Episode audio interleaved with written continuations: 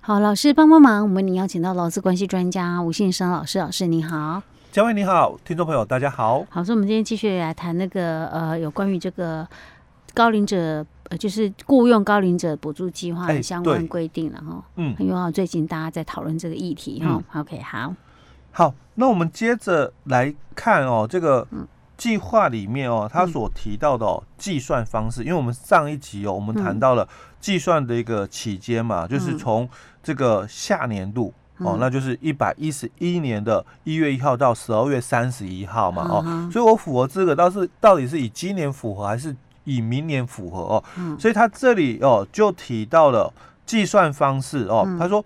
雇主继续雇佣哦，于前款计算期间内哦，预估成就《劳动基准法》哦第五十四条第一项第一款规定的受雇者哦，那除以该期间内预估成就该规定的全部人数。嗯，所以哦，嗯他这里就很清楚跟你跟我们讲了哦，你是明年哦嗯达到六十五岁的人哦，才有哦。哦才有哦，啊，所以今年不行了、哦。哎，今年不行，那哦明年达到六十五岁的人哦，嗯有多少个？那你继续雇佣他，要达到这个百分之三十，嗯哦，那才可以哦。那你接着后面哦，你要继续雇佣他哦，达六个月以上，嗯哦，那才行哦。所以他这里就把计算方式讲清楚了。哦，他说是明年嗯哼哦所以的这今个，年不算数。 哎，对，今年不他算数今年满六十五岁的人一定很呕，因为他明年就六十六岁了，可能就是不是补助的。的一对个象对象哦，嗯有可能就会变成是这这样个的一我个觉得实在是很，这个应该要改一下。所以看后续啦，哦，这个计划有没有修正嗯是哦？因为有些因为我觉得他的本意一定不是这个意哎思，对他是要鼓鼓励你雇佣高龄者，对不会只说设定在六十五岁这个门槛，嗯呃，只是说他一开始引用的条款是《劳基法》第五十四条第一一项第一款规定的，那就是满六十五岁吧。对啊、呃所以他可能就是在这一点疏忽了，可能那到时候看会不会有一点后面看看就是会不会做文字上的一个修正了哦。好，那接着哦，他又提出了哦，就是说刚刚谈到的是我们这个符合条件的哦，那他就谈到了受理期间哦，嗯所以我们明年哦，这个一百一十一年一月一号到十二月三十一号嘛哦，是我们的这个计算的一个期间嘛哦，那他就谈到了那受理的一个期间哦，就每年度的九月一号到十月的三十一号为止，两个月的时间受理下一年度的申请计划。所以我们哦，今年哈哦，所以到九月以前，哈或者是可能到十月之前哦，啊是不是有新的一个修正哦哦，都还有讨论的一个空是，所间。以其实我们企业也不用，企业主也不用那么的心急呀、对不嗯对哈？因为还有时间呐，对啊，哦，还有时间哦，哎，那他是讲，就是说受理时间嘛，嗯已经出来了，就每年的九月一号到十月三十一号、嗯哦，这是我的主管机关开放受理的时间是嗯哦。那我们明年嘛，哦，你就在今年的这个九月、哦到这个十月底哦，你提出提计出划，计划，哦哎，你提出计划不见得可以成功了。哎，对，你对想要雇佣人家劳工，搞不好说不想了，我想要回家休哎息了。对哎哦对不对哈那接着哦，他也又说明了哦，说、嗯那我们刚刚也有谈到啊，这个薪水哦，嗯不可以低于嘛，继续雇佣期间的薪水不可以低于原有薪资哦，啊所以他这里也讲了哦，所谓的这个原有薪资哦，嗯指的就是继续雇佣的高龄者哦，在这个雇主申请继续雇佣的一个补助前嗯哦，连续雇佣达六个月呃三个月的平均薪资哦哦，所以他是强调是前三个月的平均薪资那哦，这平均薪资有包含加班费吗？这个不应该喊加班费了哦嗯哦，因为其实我我个人觉得啦哦，加班它是一个不确定的一个东西啊哦，哈，那他这里要虽然是谈平均薪资，跟我们劳教里面所讲的哦，平均薪资的一个定义哦，嗯是含加班费的哦。嗯但是我觉得啦嗯哦，他这里的平均薪资哦讲的应该是不含加班费才对哦。那但是哦，因为我们的有些奖金是工资，嗯嗯它是浮动的嗯哦，所以他讲说，那就是以前三个月的平均哦来去做衡量嗯哼哦，应该要讲的意思应该是这这一段才对哦嗯。哼嗯好，那接着他也谈到了哦，他说，那这个雇主哦继续雇佣期间哦，他的这个计薪哦方式如果有变更的话了哦，嗯那就按照下列的一个标准核算哦，他的原有薪资哦，嗯所以他核算之后的这个数额如果低于基本工资的话，嗯那就以基本工资哦去计算他原有的一个薪资，所以当然就有几个一个情况，就所谓的计薪方式变更，你可能由月薪变成日薪、时薪哦，嗯那或者是你本来哦是日薪、时薪的人，你变成了所谓的月薪哦，所以他讲的是这两种，就是这个继续雇佣的这个计薪方式如果有变更，嗯哦，讲的是这一段哦，哦，就是说他假设他之前他就是可能都是月薪啊，哎对不对对？可是因为我现在要继续雇佣，可是我可能考量到他的体力啊、年龄啊，那我可能就是不需要他像以前工作那么多，可是我又不能低于他原本薪资对的这样的方式。可是他有可能就是因为他工作时间少，所以他当然薪水看起来领起来好像是比他。那个退休前还要少，这样的对意思，对不对对？哦哦，对因为这个当初在嗯我们的这个中高龄及高龄就业促进法里面哦，嗯他有谈到了世代合作，嗯哦，所以他提到了哦，你这个世代合作的话，你可以两个人哦、嗯做同一个工作哦嗯，那你们怎么搭配哦都可以哦，嗯所以他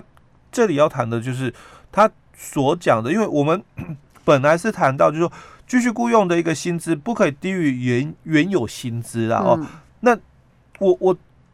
工作时间不一样了哦、当然也要按照比例嘛嗯，调整他的薪水才对啊。嗯哦，所以他这里就谈到了哦，那继续雇佣期间，如果计薪方式有所变更的话，哦，嗯当然可以嗯哦，哼不是不行，因为你继续雇佣，可是你原来的这个工作时间嗯有缩短，嗯哦哼所以你调整了计薪方式，哦嗯，可以的哦。嗯哼所以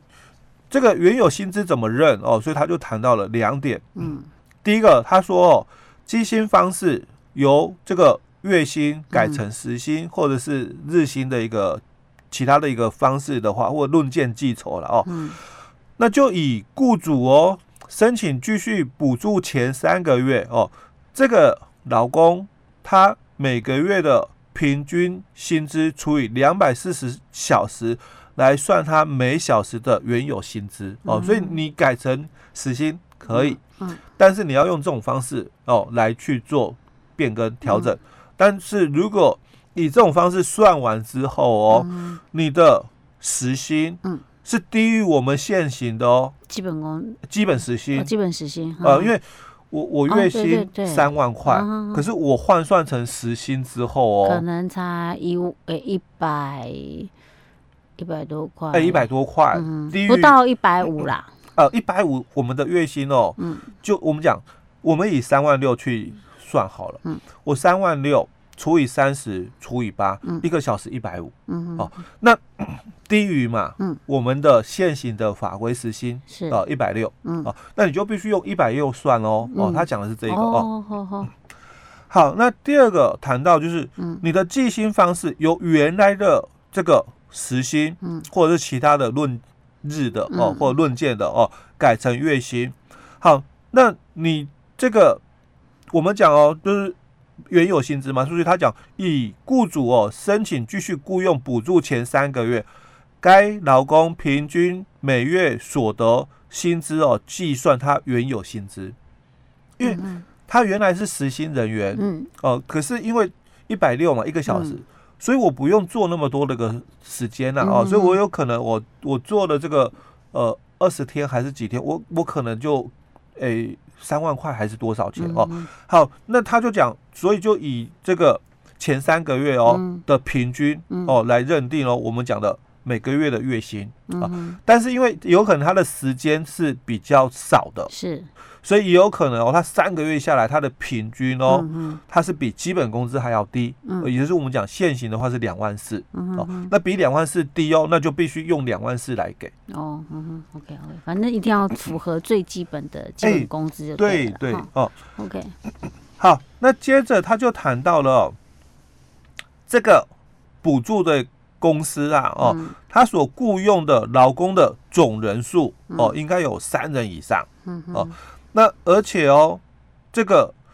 所所雇佣的劳工，如果是雇主的这个配偶，嗯，或者是三等亲内的这个亲属的话，嗯，不算在我们的人数里面。哦，是 OK，你不能说那种一一人老板、一人劳工的也要补助，哎，对，因为你我至少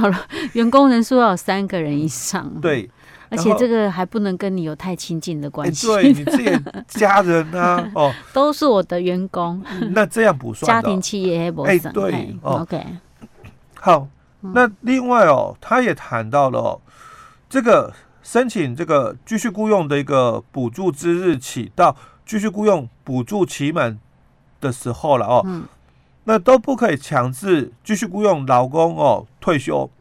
或者是终止哦他的这个劳保的一个投保。那或者是转换，呃，也就是说，你既然申请补助了，嗯，那你就是要一直雇佣到这个补助结束哦、因为哦你们有个计划嘛，好好哦好，所以你要申请到补助结束。所以当然我们讲到嘛，嗯，它有可能就是到十二月三十一号、嗯哼哦，那你就到那个时候结束，嗯或者你你申请补助，我可能预计，因为他讲至少六个月，嗯，好，那我就补助六，我就申请六个月，我讲嗯雇佣六个月，那你不可以中途就是终止契约。嗯嗯好，哎那如果违反的话，嗯，啊，哦，他就谈到喽，那这个该劳工哦不计入继续雇佣比例的人数计算嗯哦，那并且从哦事实发生之日起停止核发这个补助费用。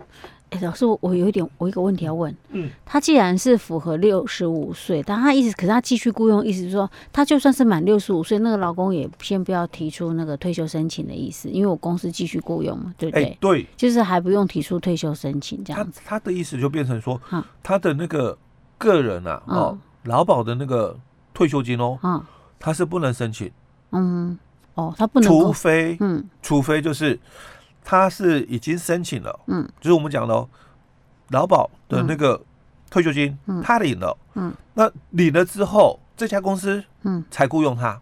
啊那就不用不一样的一个条件哈，了。哦，是是有也有这种情形的，因为有些人他可能是原本在其他公司啊，对对不对？我，我可能哦，嗯我五十五岁，嗯，我我原来的公司任职，我已经嗯退休了，是，可是我我之后啦，我我才也进到这家公司，对我也可能又休息了一段时间，半年或多久，嗯那我嗯觉得没什么事情做啊，哦，那我又找了新的工作哦、嗯发展我的第二春。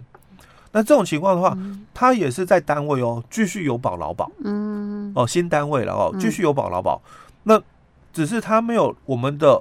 普通事故保障嗯，哦，他保的是劳保里面的只灾保险是哦。啊那公司一样哦，他嗯就是有继续雇佣他了。嗯嗯嗯，OK OK，好，这是就是我刚刚的疑问了哈。哎、对， OK，好，老师，我们先讲到这里喽。好，